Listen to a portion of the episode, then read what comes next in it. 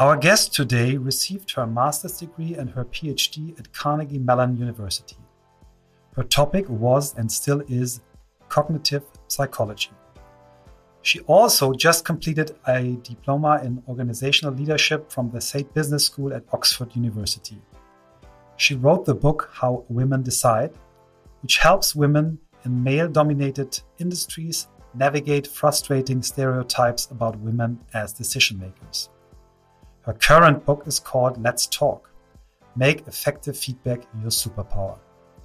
Nir Eyal, our guest of episode 277, sums it up in one sentence what the readers can expect. Empowers you with ninja listening skills, emotional management techniques, and whip smart scripts to create real behavior change and lasting trust. Her own recipe, as she describes it on her LinkedIn profile In everything I do, I take smart research and translate it into even smarter practice. For more than four and a half years, we have been on our way to new work. How can a topic that plays such an important part in our everyday life create more meaning in our life again? How do we get people to draw strength and motivation from their daily work again? How can a superpower like effective feedback help us in our various relationships? We're looking for methods, role models, experiences, tools, and ideas that brings us closer to the core of new work. We are always concerned with the question of whether everyone can really find and live what they really, really want in their innermost being. You are at On the Way to New Work today with Therese Huston.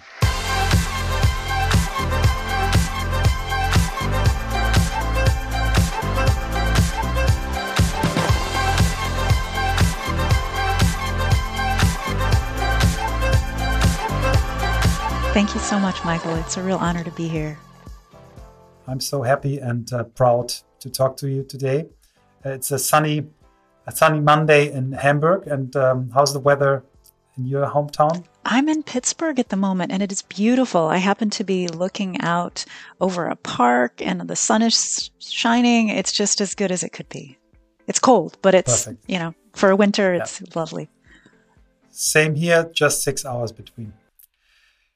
I, I, I, told you in the, the in the couple of minutes we talked before that uh, that I'm a, a, hardcore fan of, of Let's Talk, and I would love to to start um, with this book, and maybe we then talk about uh, women and, uh, and decision making later. But before we dive deep into your content, um, I would love you to answer the question of all questions: How did you become the person you are today?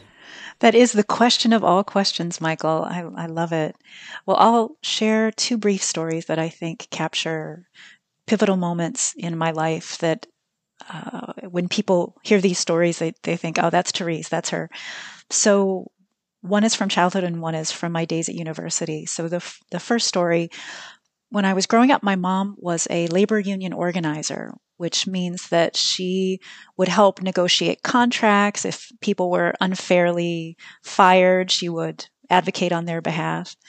And when I was about 10 or 11 years old, we had, um, it was a Saturday, and one of my mom's school districts was on strike. Is is is striking a concept there in Germany? Does it, it is? is? okay? Great. Yes, so you know what it means yeah. to be on strike. And labor union is a concept as well. Oh, good, good, yeah. good. So, so everyone's on board with what I mean. So, uh, yeah. one of her school districts was on strike, and it was a cold Saturday in the winter, and my mom packed my sister and I up in the car, and we went to different places where the people who were on strike were picketing. Um, so even though it wasn't a day that the school buses would be running or teachers would be coming to school, because they were on strike, they were they were manning the different posts. And I remember we, we stood outside and it was so cold outside and, you know, everybody's bundled in their coats and their jackets and their mittens and we're, we're talking with them and my mom is, is offering lots of words of encouragement and everybody seems so excited. And we get back in the car after the, the first stop and I, I say to my mom from the back seat, like, why do we have to do this? They, right? Why, why do we have to come on a Saturday? They're clearly excited to be there. And she looks back in the rearview mirror and she said, First of all, we don't know what they were talking about before we got there. She said, They could have been 10 minutes away from leaving.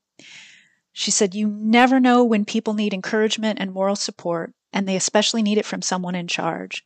She said, You always need to provide moral support and encouragement to people, even if it looks like they don't need it. And she said, secondly, it's not enough that they showed up today. We want them to show up tomorrow just as enthusiastic. She said, so that's the reason that we, we did that today. And it was such a mm. pivotal mm-hmm. moment for me because I had always you know, I, I wasn't very old at the time. And, and in my mind, we should be calling the people who didn't show up that day, right? What were we doing encouraging the people who, who were there, the really committed ones? And it made me realize that it's true. People need a lot of encouragement and support. Even the people who show up at work and seem really enthusiastic, you, you don't know what's going on for them behind the scenes. Mm-hmm. And I've always been someone who's offered a lot of encouragement and support. And I think it it's revealed in a, a, lot of my work relationships. There are people who've worked for me and 14, 15 years after we stopped working together, we're still in touch because uh, we have such a, a, good working relationship.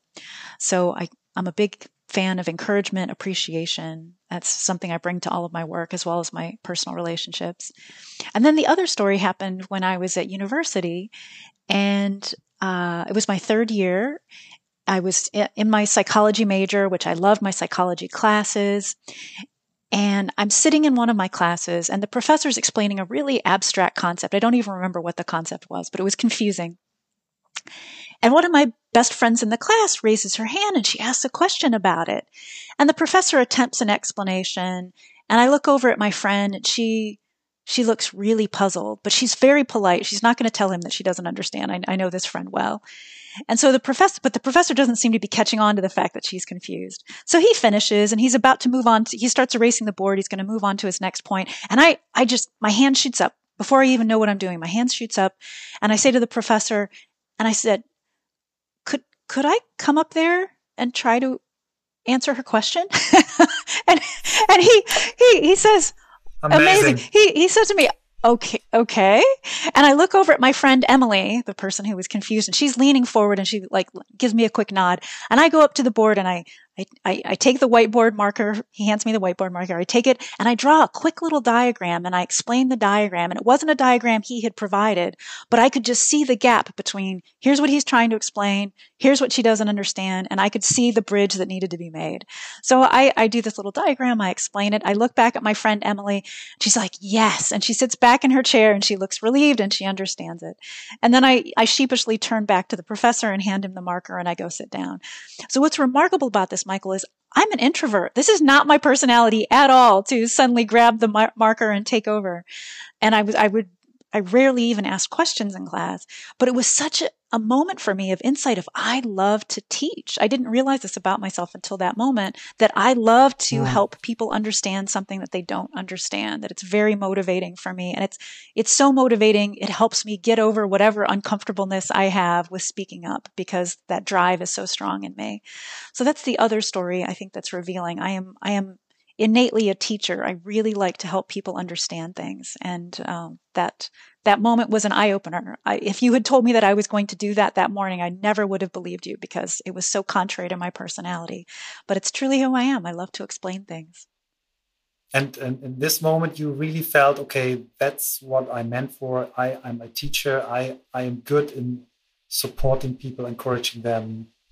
Exactly. Those. Did you have other moments like this later on, uh, where you said, "Well, it's it's the right way. I just have to go step by step," or was it so like this was the moment and then a couple of years later i'm a teacher i had a lot of doubt so when i got to graduate school i went right from um, undergraduate university to graduate school and when i was in graduate school teaching was very uh, was was considered to be the the profession that you did if you couldn't do anything else.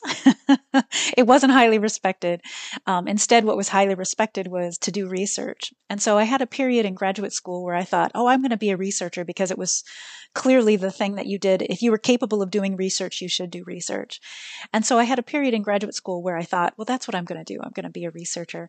But by the time I got to my last year of my program, I was much more interested. I, I would circled back around. I wanted to go back into teaching. It was it was you know, I when I would teach courses in graduate school, those were my favorite moments, not the moments in the lab. I could, I could certainly do the moments in the lab, but they weren't the moments that made me feel alive. So I did I did I did begin to pivot away, but then the teaching experiences brought me right back. And so my first job, um, I did a postdoc first to to mm-hmm, mm-hmm. add more research to my my resume, my CV.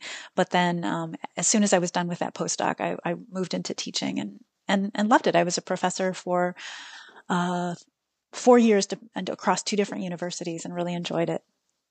And then I moved into, from that career, I moved into helping other people teach better, which is kind of like the teacher of teachers, right? Yeah, I yeah. love the teaching so much. I wanted to help people teach better. And that, that yeah. allowed me to really generalize. And I got to work with teachers, professors who were in art and law and nursing and philosophy and engineering. And it was a lot of fun because I got to take core principles of how to teach well and figure out, you know, given what you do in the business school, how can I help you be even better at it? I really, really a hmm. passion for me.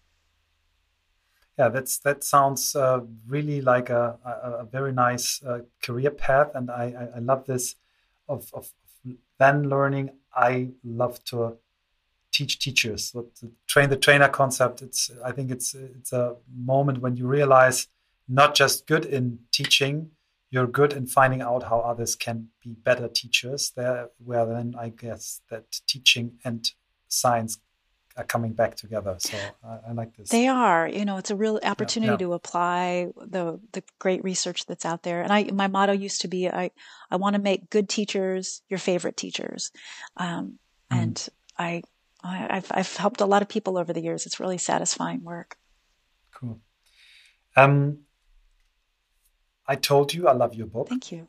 And uh, when you when you start to read the book, um, you you really in the introduction you got it right in your face. Feedback isn't rocket science; it's harder. Help me on this. so why is it why harder? is it hard? So is that a phrase in Germany? Is is is rock is the you know something isn't rocket science? Is that a phrase there in Germany? Yeah, where where we uh, we we I think we adapted it from you okay. guys, but uh, it's familiar. It's familiar. So okay, good. It is in in my book, and uh, everyone understands. Great. It, yeah. Okay, good. So the reason that I I start with that is uh, I think so many people think that feedback is easy, and so I liked I like the little twist on feedback isn't rocket science. But as I, I explain in the book, we if you're it's harder because if you're a rocket scientist um, and I'm joking a little bit here, but but there's truth to this. If you're a rocket scientist, you're going to do lots of simulations in the lab. No one's even going to let you in the same building with a rocket until you've done lots of simulations. You've worked with a, a team to figure out what's going to happen under all these different circumstances. So you you've had all of this thought and practice that goes into that moment before you're actually handling a rocket. On the other hand, with feedback, people the only simulations people run are usually in their head. They usually don't even necessarily take notes. They just rehearse in their head what they might say. You don't brainstorm it with a team before you give someone feedback. Usually it's just yourself. Maybe you talk about it with your partner at home beforehand, but that might be it. And it's it's a mistake because we we know that rockets aren't the only things to blow up right? People can have a strong reaction to feedback that's given poorly or given at the wrong time or given in a way that feels disrespectful. And I think feedback is one of those skills that so many managers overlook, or they know they're not good at it, and so they just avoid the hard conversations. There was a, a study done in the United States that found that basically one out of five, or 21% of all managers, will just skip a hard feedback conversation. They just won't even have it because they're so anxious about it or they think they'll do it poorly. So they're really robbing those employees of an opportunity to improve and grow. Gleich geht's weiter mit On the Way to New Work und hier kommt die ganz kurze Werbeunterbrechung. Und wer die On the Way to New Work Geschichte verfolgt, der kennt Michaels und meine Telefongewohnheiten. Und unser Werbekunde diese Woche ist einer dieser Partner, mit dem wir schon sehr lange arbeiten, nämlich Vodafone Business. Und unter vodafone.de slash greencable können Geschäftsleute ganz einfach ins nachhaltige Kabelfestnetz von Vodafone Business wechseln und zwar mit bis zu 1000 Mbit aus 100% Grünstrom. Die ersten sechs Monate für 0 Euro. Und das ist eben nicht nur gut fürs Business, sondern auch für die Umwelt. Im nachhaltigen Business-Tarif inklusive sind die neueste Fritzbox, eine Mobile Flat und eine statische IP-Adresse. Mit 24-7 Geschäftskundinnen-Service und kostenloser Installierung des Business-Anschlusses. Alle Infos, wie eben schon gesagt, auf vodafone.de slash greencable. Und jetzt viel Spaß mit dem Rest der Folge. In your book you mentioned that, that um most of the managers are not formally trained to give feedback, but they they have it on their list. So if they they are a formal leader, they have to give feedback, but there's no formal training. Um, I remember when I started my career as a management consultant, I I think I learned in the first couple of weeks I learned uh, a concept which was so simple and so stupid that I couldn't believe it's it's, it's true. Uh, my boss called it the shit sandwich. So means if you are forced to give a feedback, you tell the person you're giving the feedback something nice, then you put the ugly part in the middle and you say something nice at the end and say, well, shit sandwich. I've, I've, I've seen this uh, over the years so many times. Sometimes it works. Uh, I think it's maybe better than, than no concept, but um, why is it? Why is this the golden standard, or was it the golden standard for so many years? And what, what can we really do to train people to do it better? It really was the uh, golden standard, or at least the the thing that the only the only formula that was out there for the longest time. And I I think today it's very denigrated as as revealed by the name that you gave it. right? It's called the shit sandwich because people don't think very highly of it anymore. Uh, what's interesting about the formula that you just laid, laid out, um, starting with something positive, moving to something that is your real concern, the whole reason that you're probably having the conversation in the first place, and then finding some nice nicety to end it with, is that I think one of the reasons people do it badly is because the, the only thing they really want to communicate is that middle part. And so then they're just looking for, for something else to say. So they're, and, and they give so much more detail to that middle part than they give to the praise on either side of it. And, and people can tell the other foot's about to drop or the other shoe's about to drop. They hear the beat, they hear the praise or, oh no, here it comes. Here's the real concern is coming. I can just ignore the praise up front. What's interesting is Leslie John, she's a researcher at Harvard Business School. She was curious, is there any benefit to the order in which you give feedback? So she was and her research on this actually isn't published yet, but Leslie and I've talked about it.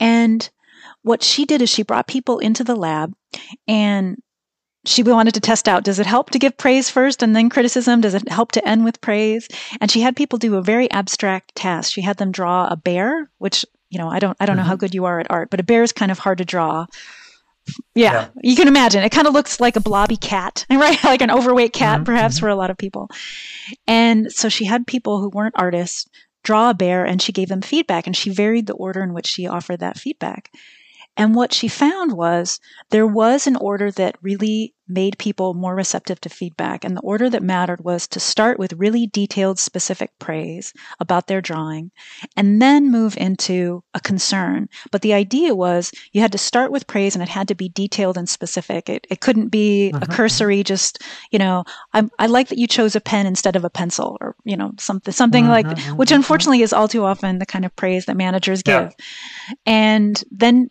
and she found it didn't matter how you ended. You could end with praise, you could end with criticism. That part didn't matter.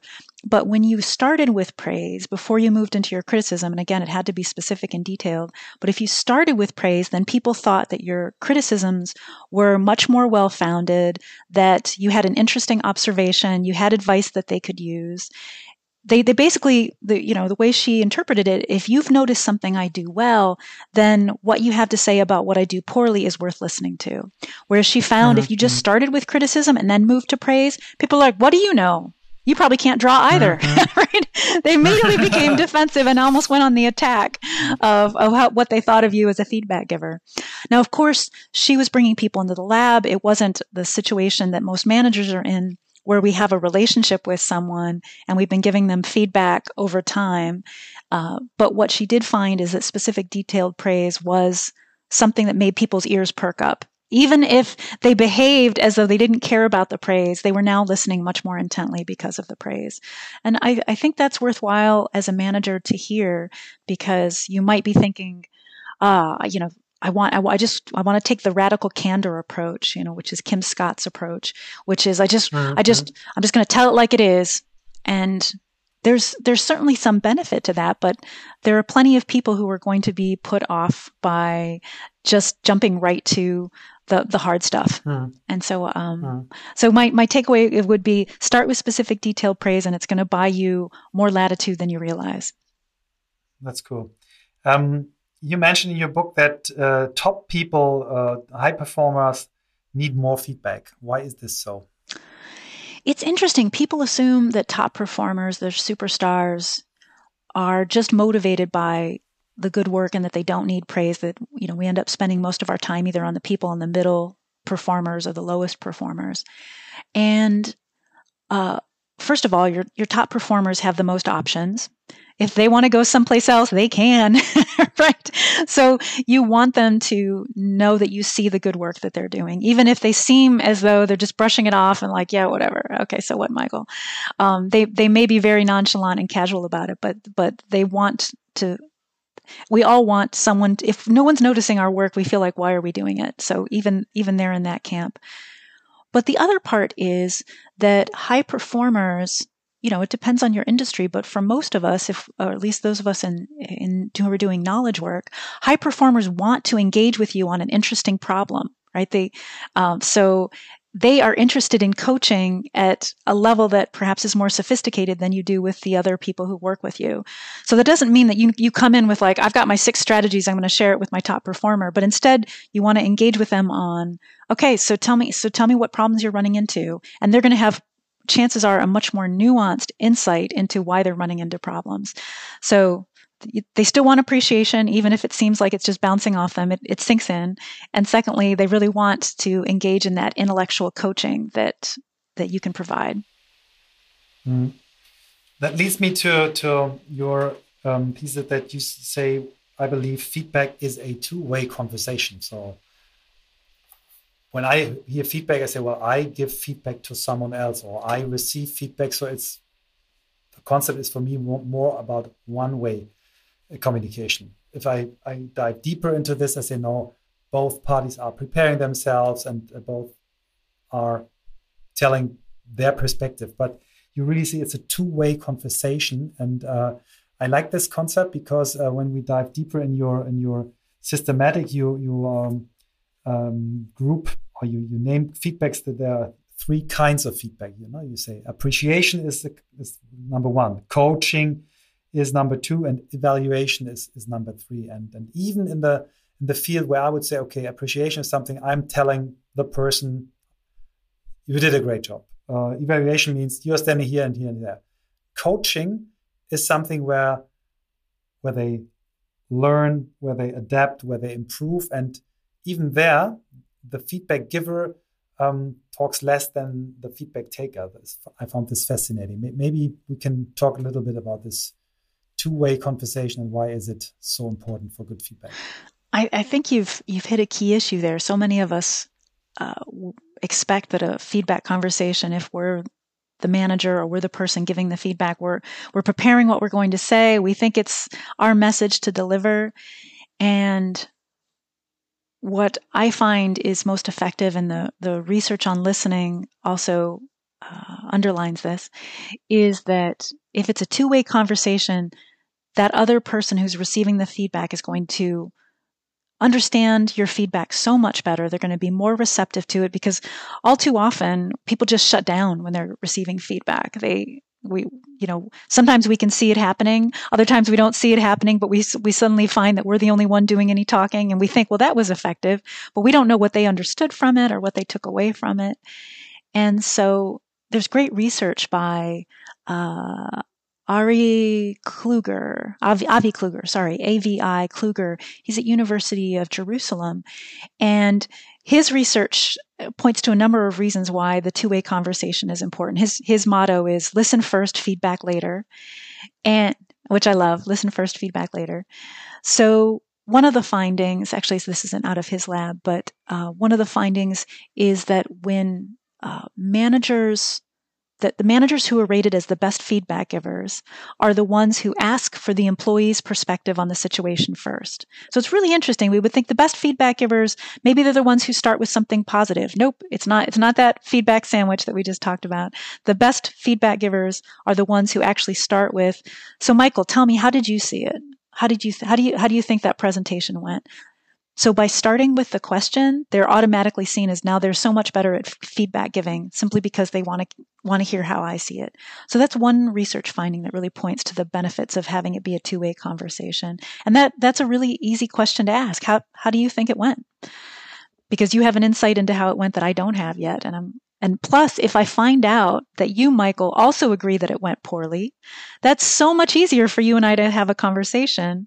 Whereas if you think that was that was the best presentation I've given all year. Now I've got to take pause as your manager, like, oh wow, okay. if that was the best one so far this year, I'm really going to have more work to do now to help steer you into the category or into the realm of how can we improve upon it because I see room for improvement. And then the, the, the, last finding on why it should be a two way conversation, what um, Avi Kluger finds is that when you're a good listener, the person who's doing the talking gets much more nuanced. They're willing to see the pros and cons. He, he's done this where he has people talk about politics, and he finds that if he puts someone who's talking about politics in front of a good listener, instead of just arguing their party's point, they will start to, to point out the weaknesses in their party's position. And so people become more nuanced and are willing to, if you're a good listener, I know you're listening to me. I don't just have to drill on the major points, right? I can now be, I can now show you how nuanced I am in my thinking. And we all want that as a manager. We want our employees to tell us the pros and the cons of what they're thinking about, not just try to sell an idea to us. And so if you want the other person to show that they're really thinking hard about an issue, you want to be a good listener. It, it, it reassures them that they will, won't be misheard or misunderstood. Mm-hmm. You, uh, you have a very, I think, clever model uh, in your book where you, where you differentiate between uh, the manager, the employee, and the problem. And you say, side with the person, not the problem. I think this this relates very much to what you what you taught me before. Let's say, well, if you have um, the employee, then you ask the employee, okay, what kind of project was this for you? How did you get into this? What was it? Did you have enough resources? What was your perspective? What were your core questions? And in the minute you are you are you side with the person and not with the problem. And other thing would be, yeah, well, this was a real tough thing to do. Um, we know, we didn't know this before, blah blah blah. Um, is this something where you have research as well that, that this really works better? I don't have research on that one. It's just been an approach that I've adapted and adopted over the years because I find uh, first of all, I love the phrase side with the person, not the problem. And hmm. people often say that they like the visual of it's as though, you know, if you can imagine a triangle, you can imagine there's the problem, there's that's mm-hmm. one point of the triangle. You've got the person, that's another point on the triangle, and then there's you, the person who's giving feedback. And if you can imagine shortening, like if you can imagine swiveling over to the employee's side and you're both looking at the problem together, the other that person will feel you don't literally have to move to their side of the table, but they will feel as though like we're looking at this together and we're trying to figure out that's yeah. a tricky problem. Okay, so what is the solution? But they don't feel abandoned. The other alternative is you you get close over to, next to the problem and the employee feels very mm-hmm. isolated. Like that you understand the problem better than you understand them. And I and I hear that in my interviews when I interview people about their worst feedback experiences they won't say that the manager sided with the problem, but what they will say is, you know, he cared more about the problem than he cared about me. Or, mm-hmm. you know, he was only interested in, in why I was, he only, was only interested in that I was late to work. He didn't care why I was late, right? So there's this real sense of like, mm-hmm. you don't care about me. You only care about the problem. You're only about the bottom line. So people really will sense when they are, uh, they're they're being ignored in the equation. And so I like the idea of siding with the person. And and you'll really feel a shift takes place when you do that. If, when you side with the person, you'll you'll feel them open up and get curious about okay, well, what are some ways I haven't thought about this problem? Because you're showing a curiosity in them and they they now feel that you're you're no longer on the attack, but that you're actually on their side. Mm. We had um, Harvard professor Amy Edmondson in our podcast as well. She's and, great. Uh, yes, she is, as you are, but, and, and I, I, I believe that you know her very, very well. Her concept of psychological safetiness to create this in organizations sounds for me very much or very close related to this uh, approach to side with the person and not the problem. Do you think it's true? Is, does this? That's very interesting. I hadn't uh, put that particular concept and lined it up with psychological safety. I do think that's an interesting connection. So, psychological safety is mm, where if someone has high psychological safety, they feel that it's okay to admit what they don't know, to admit mm-hmm. mistakes that they've made, to and also to raise a problem that they're going to be comfortable pointing out a, a criticism of of the status quo or an idea that's on the table. So I do think that by siding with the person, you can create psychological safety because you're making it safe for them to not understand. This is all too often a, a, dynamic I will see in feedback conversations where the manager will say, Hey, okay, so here's what I want you to do next time, right? They get into coaching mode. They say, okay, so, you know, for, uh, the, the DreiSig account, here's what I want you to do. And they, they give a list of the items that they want them to take. The other person's taking notes. They're getting feedback like, okay, that's what I'll go do on that account. And the, the manager doesn't, then the manager two weeks later finds out, wait, what did you do? why, why? That was, that wasn't, that wasn't what we talked about. So all too often, the, and that it gets back to psychological safety because that employee probably didn't understand in the moment, but they didn't feel safe showing that they didn't understand because they they already felt that they were mm-hmm. in the hot seat. They were getting feedback that they did the wrong thing, and so if you don't have high psychological safety in that moment, if someone offers you advice, you just feel like you're supposed to pretend you understand and you'll go figure it out at your desk later. When you could be saving a lot of time, a lot of energy, a lot of motivation if you just clarified it in that moment. But that takes a lot of psychological safety on the part of the employee to be willing to say, I still don't get it, right? I, under- I think I understand number one, but I don't think I understand two and three. And um, all too often, people won't admit that. I've heard that from a lot of managers. Um, and if you could side with the person, that person might be a lot more comfortable admitting, like, all right, I want to get it, but I don't, I'm not quite there. Help me, help me. Um, I think I'm three quarters of the way there. Um, and the other way that as an, a manager that you can encourage that, and I'm especially encouraging managers to have these kind of conversations during COVID when so many of us are working remotely, is to check at the end of a feedback conversation, what are your two main takeaways? Or uh, we just covered a lot. I, I, I know we we covered a lot of ground. Could you just re, just quick remind me what are the three things that you're going to the three actions you're going to take following this conversation, but just some way. And I, I, also like to joke, let's be belts and suspenders thorough, right? Let's, I know this is overkill, but let's do it anyhow. And then the other person could kind of yeah. laugh, but then it gives you a chance to course correct if they misunderstood. So that's, that's a lot of coaching that I'm offering now is to double check before the, before you get off the Zoom call, before you get off the Teams meeting with someone and you've just had a feedback conversation. What, what are the, what are their takeaways? Gleich geht's weiter mit On the Way to New Work und unser Werbepartner dieser Woche ist die Soho Corporation. Ihr findet alle Infos auf soho.com slash new work. Soho wird mit Z vorne geschrieben und ein H in der Mitte. Und was ist das? Soho ist eine einzigartige, leistungsstarke Software-Suite für den Betrieb eures gesamten Unternehmens. Und ich sage das jetzt aus eigener Erfahrung. Bei Blackboard setzen wir Soho schon sehr lange ein. Und die Soho One hat die Möglichkeit, dass ihr noch weitere Cloud-Anwendungen ersetzen könnt. Wenn zum Beispiel Tools nicht miteinander sprechen, in Anführungszeichen, oder Tools veraltet sind oder ihr noch papierbasierte Prozesse habt, dann bekommt ihr mit Soho One über 45 Apps, die betriebskritisch sind. Also, da sind Sachen drin für Vertrieb, für Marketing, für Buchhaltung, für Personalverwaltung und, und, und. Ihr könnt im Prinzip alles in einer Anwendung, in einem Tab abbilden. Und das wirklich Gute ist bei Soho, diese Apps sprechen alle miteinander. Das heißt, Beispielsweise werden bei uns Rechnungen äh, aus dem CRM hin und her transferiert. Alles eben quasi mit demselben Unternehmen, DSGVO-konform, das, was man in der EU braucht. Und ähm, ihr habt ein, wie ich finde, sehr gut erreichbares Support-Team auch bei Soho. Soho One nutzen mittlerweile über 40.000 Unternehmen. Das ist schon echt ein Brett. Und um mal eine Zahl zu haben, ihr habt weltweit über 75 Millionen Soho-Nutzer. Also wirklich kein, kein kleines Unternehmen, im Gegenteil.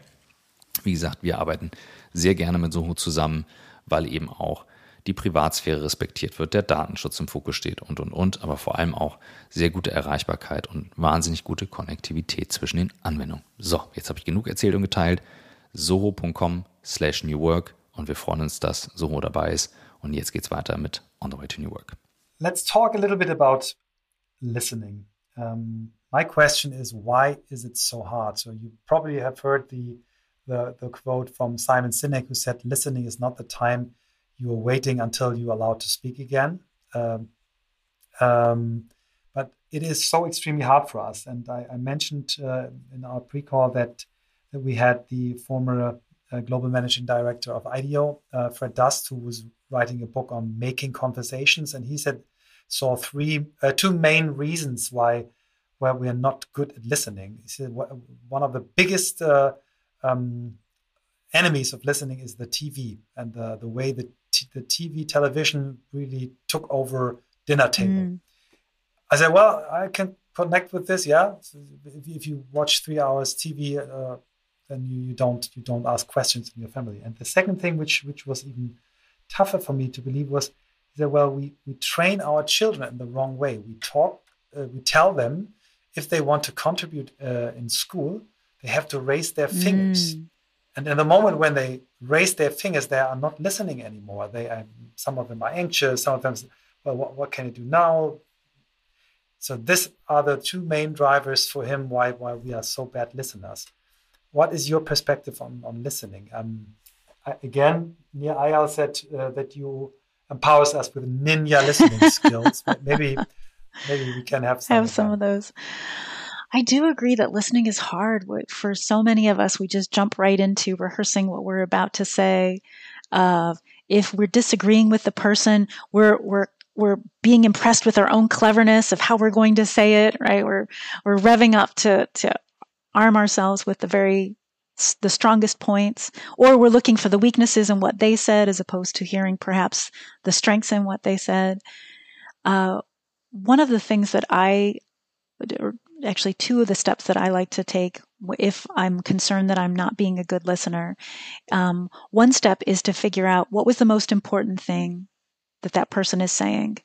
And what's where it's really a good listening skill is I'm thinking, what's most important to Michael in what he just said, not what's most important to me. Mm-hmm. And it asking yourself that question, what's the most important person, what's the most important point to the other person, really makes you mm-hmm. listen much harder. Um, so if you thought you were listening pretty well beforehand, as soon as you ask yourself that question, what's the most important part to them, it, it really it amps up your listening skills. And the other question that I like to ask myself is, how does this person feel about what we're talking about? Can I tell how they feel about what we're talking about? Are they kind of bored? Are they really engaged? Are they anxious? Um, but to begin to tap into that emotional intelligence side, um, that also increases my listening skill because it uh, it it allows me to pay attention in a different way.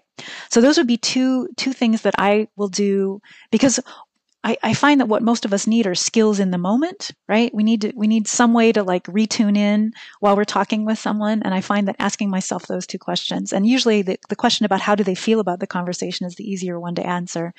Asking myself, what's the most important point to them is usually harder and it really mm. dials in my attention um, so that I'm yeah. more of a ninja.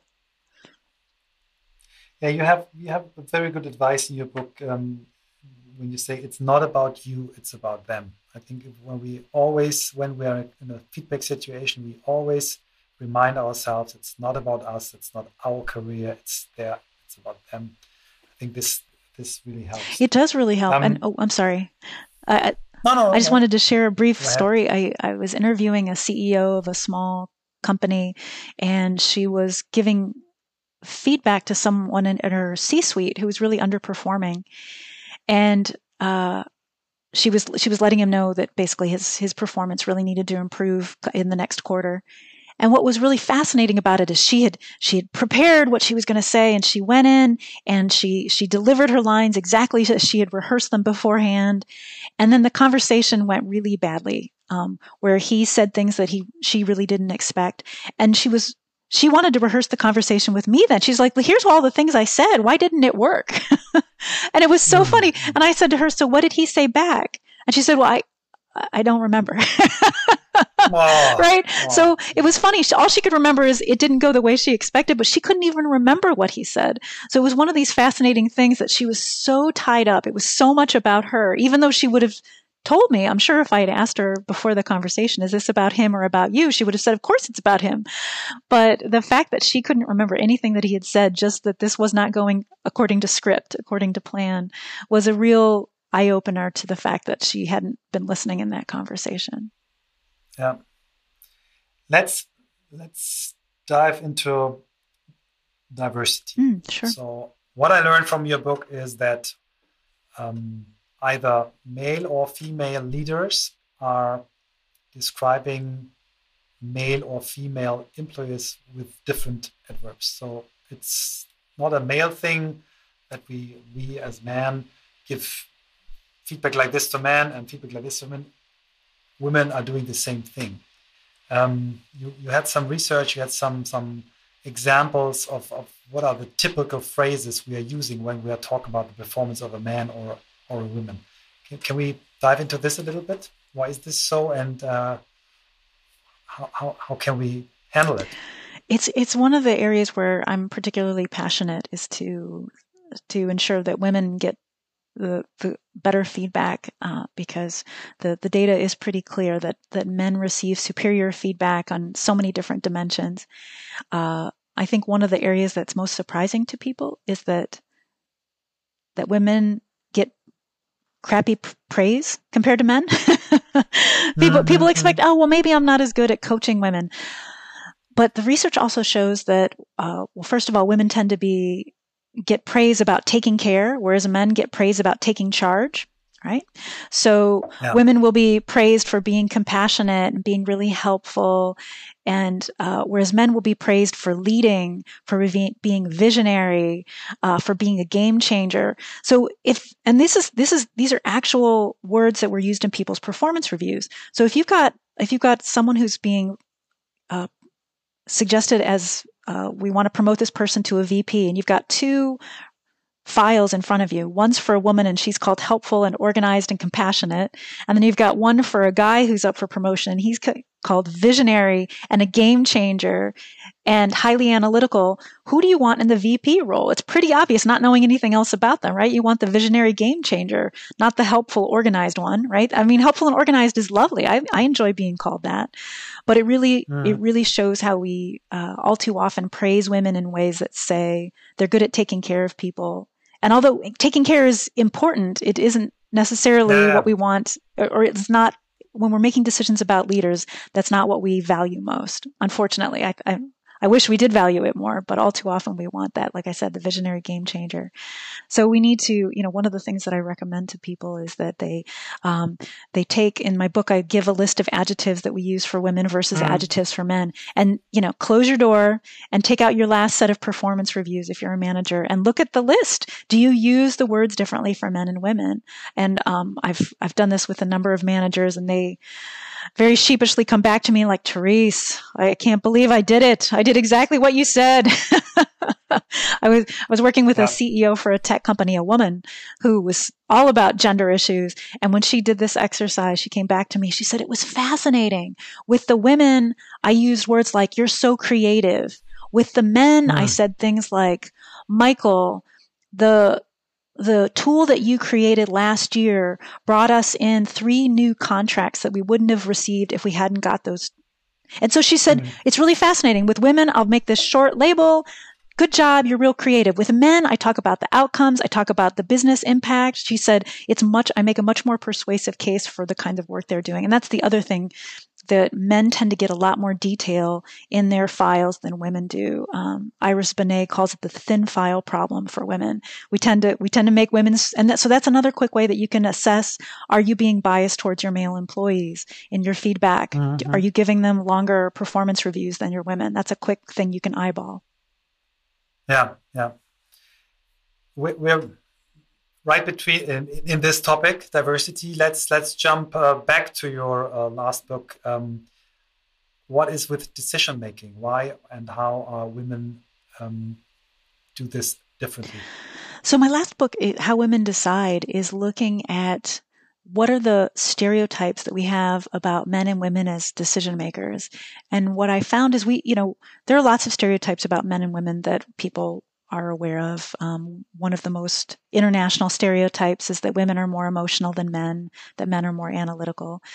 And I was really interested in digging into what are the stereotypes around decision making because when we think about why don't we have many women at the top of organizations why why do we see the number of women is lots of women at the entry level and then they keep disappearing as we get higher up into the leadership ladder one of my hypotheses was that the reason that we see fewer women is because we respect men's decision making more than we respect women's. Mm-hmm. And so when we are trying to decide who do we want in that room who are going to make the hard decisions, we want men, not women. And I, like I said, I, I don't think this is conscious. I think these are these are subtle stereotypes that are woven into our language and woven into our, our culture. At least they're certainly woven into American culture. And so I looked at a number of different stereotypes. So one of the stereotypes that I looked at um, was the issue of intuition. So we have a phrase um, in American English of women's intuition that women are supposed uh-huh, to be uh-huh, more uh-huh. intuitive than men. Do you do you have that in Germany as well? We have the you same. Have the same? Okay, the same, great. Yeah. Um, so, and it's kind of it's one of these things that uh, you know you don't we don't have the phrase men's intuition. Men are more likely to say I'm going to go with my gut, or I had a mm-hmm. hunch, um, I had a good feeling about this. Um, whereas women, when women go with uh, something that's hard, that isn't backed by data, it's just put under this, swept aside as this, oh, it's women's intuition, right? So I was curious, like, okay, so this, this seems to really denigrate or lower the status of a woman's gut reaction. Whereas men, when they've got a gut reaction, that's, we can trust that. That must be based on some data that they, they can't articulate. Whereas women's intuition, that seems really fuzzy and fluffy. Um, and it's interesting because I then looked at the data. There is research on this. Is does the data support that women go with their intuition more often? And so here's someone did a meta analysis of looking at the um, uh, studies in which you could either use intuition or you could use data. So you could either go with your gut or you could ask for more data. And what they found was that in, I believe it was 38% of the cases, 38% of the studies, men were more likely to go with their gut than women. Okay, so you do the math and you think, okay, so if 38% of the time men went with their gut more often than women, the other 62% women must have gone with their gut more often than men. No, what's fascinating is in the other 62%, there was no difference between men and women. They were equally likely to go with their gut. So in none of the studies in this meta-analysis did they find that women were more likely to go with their gut than men. If anything, we should call it men's intuition because men are more comfortable going with their gut. And so which I don't think that phrase is going to catch on, at least not in the United States. No. But I think what it reflects is um, when I interview women about their decision making, women might have a gut reaction, but then they want to back it up with data before they dare bring it to a meeting, right? They really feel, particularly if they're in a leadership role, they can't just come in like wing it. Now, like, I've got this idea. No, I haven't had the time to do the research. Instead, they're going to research it or they're going to assign someone to do the research before they present it as an idea. They want their idea to be backed. Whereas I've talked with a lot more male leaders who are able to say like, but I want to, I just want to spitball. I just want to brainstorm right there, right then and right there. Um, that they have confidence that they, their ideas won't be discarded if it's just my first thought. I haven't done the data analysis yet. Whereas women are concerned that it will be. And, you know, it's, it's really interesting. Uh, I, I, think women are right to want to do their homework, that they w- might be questioned more, but it just goes back to underlying that we have these negative stereotypes about women as decision makers what can we do to to crash these stereotypes? Do you see any any concept uh, in education? Um, it's hard to change stereotypes. So, you know, one of the things that I don't try to tackle in my book is I don't try to say, let's get rid of this stereotype. Let's all band together. And right. I think, uh, those, those are really, you know, you're fighting, you're fighting commercials. You know, in the United States, there's even a there's even a woman's razor that's called Intuition. I mean, like you know, you you oh. yeah yeah. There's a woman's. You know, it's like pink. um, mm, so there's only sure. you know there, you're you're fighting a real uphill battle if you're trying to change all the stereotypes. Okay. But what I do suggest is that um, if uh, that first of all that you know women pr- should perhaps trust their gut more that men are doing it a lot more often than than women are. So so trust your gut more.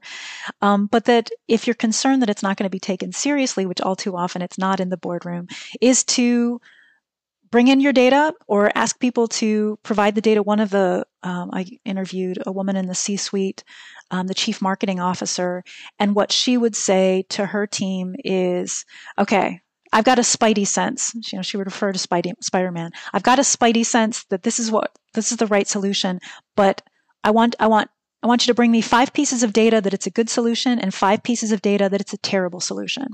And then together we will weigh the data. And so it's really interesting. She tells her team, go get me the data and we'll evaluate it together. And she asks them for five pieces on each side. And, and then if they can only come back with three pieces of data that's a bad idea, whereas plenty of data that it's a good idea, now we're like, okay, here we go. We, we know what the data tells us. Mm-hmm. So, um, mm-hmm. My my advice is if you want to be respected as a woman leader that you you need to either do, bring the data. I, I, wish we could change the stereotype, but we can't. But um, mm-hmm. but know that that data speaks loudly for for all of us, but especially for women. Okay, cool.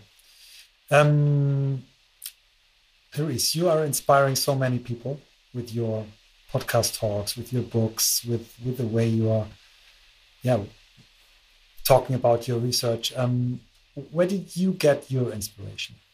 Is it people? Is it books? Is it what is it? What inspires? What inspires me? What? So uh, there are a number of of podcasts and books that I find inspiring. Uh, I am a fan. I know you had Andrew Huberman on. I'm a big fan of the Andrew Huberman Lab.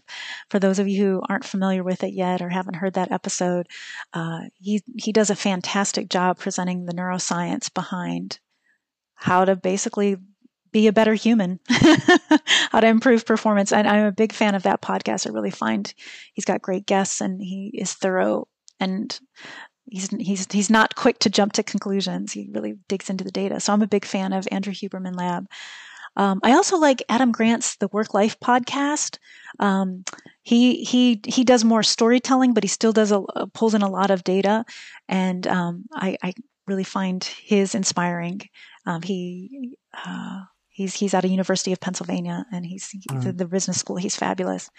Um, in terms of, I, I, love I love him because he he really is so good in turning data into stories. Into stories. you, you, you, catch up the story, you get the story, and you will never forget. You'll never exactly. No, I um I'm a Whether runner. it's give and take, uh, originals, it's always the same. It's uh, it's really yeah. It is one of his gifts, definitely. Yeah, yeah his books yeah. are fabulous. I, I um I like to listen to fun podcasts on my runs. I'm a runner, and mm-hmm. his is one that I will listen to. Andrew Huberman, I really have to sit down and think about, right? Whereas Adam Grant is just like you you come away from it away from it thinking, I that was a fun story. I've got to go back and re-listen to the science because yeah. I got mm-hmm. so wrapped up in the story. Exactly. And then in terms of books, I'm really I enjoyed Brene Brown's Dare to Lead. Mm. She's got a number of great books, but Dare to Lead wow, is yeah. one that I got a lot from. And there's another book, it hasn't come out yet. I was just asked to do a blurb for the back cover. It's called Actions Speak Louder. Mm-hmm, and the mm-hmm. author mm-hmm. is Deanna Singh, S I N G H. It'll be coming out mm-hmm. this May. And what her book does is it it asks the question, how can you use your privilege to mm. make work better for the people who don't have privilege. And so she addresses quite a bit around white privilege, but also around gender privilege. Just basically, if you have power, how can you use that to make life better for the people who don't? And uh, she does it just does a fabulous job. And she looks at how to do it in the hiring process, how to do it in performance reviews and feedback at every different stage of an employee's journey. How can you use your privilege? And so that's a book that I would ask people to be on the lookout for. Actions Speak Louder is really good. Sounds good. Lots of new stuff to read. Perfect. Um, the last question we are we're always asking is the the question uh, about things you want to do in life. Um, what is the list called? It's the the the list where all the things are on that you want to do in future. The bucket list. The bucket list. The Sorry. bucket list. so we, we have a special version of the bucket list. So if you if you could uh, sign in this bucket list one thing you want to learn, one thing you want to give back, and uh, uh, one thing you you want to experience, what would this be? So I'll start with the experience. Um, this is going to seem as though it has to do with the fact that you're in Hamburg, but one thing I want to do, I want to get to Berlin. So I've never, I've only been to Dresden. That's the only place I've been in Germany. And Berlin has been on our list for my husband and I have wanted to go for a couple of years now, and COVID's made it harder. I was just checking the the most recent restrictions, and uh, you know, you need a you need an, important reason to visit Germany right now from the United States. I, I don't think vacation is important enough, mm-hmm. so I don't think it's going to qualify. But but I've, I really want to get to to Berlin and see uh, the I want to see the wall.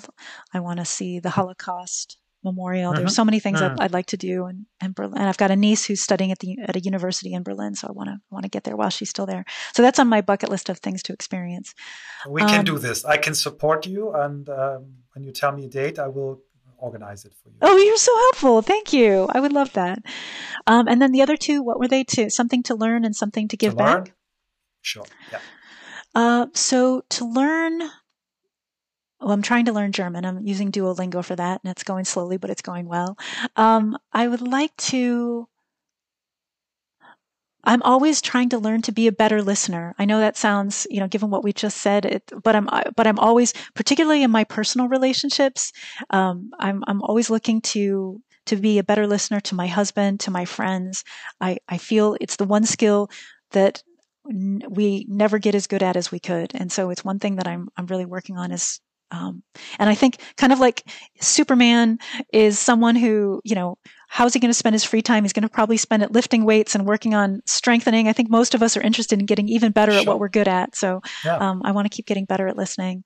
And one thing I'd like to contribute, I would like to, I want to make the workplace a place where everyone can do their best work and that's you know what my writing is all about is try to dismantle stereotypes or um, dismantle myths that we have about how good feedback works.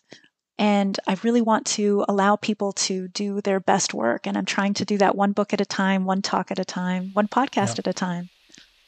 And that's the reason why we were so keen to invite you into our podcast because we share this purpose, vision, mission, however you will call it. We want to show ways to the people how they can get power and get more strong out of work and, and, and do not get weak and so on. So that's the reason. And uh, I'm so happy that we come back to to the beginning and to your two lovely stories, your formative moments. And I think it fits perfectly together. And I'm very, very thankful. And again, if you want to visit Berlin, give me send me a mail. Uh, I could organize everything. I love it. I love it. I, I can have I can have a, a, a, superstar there in Germany say, "We want Therese to come."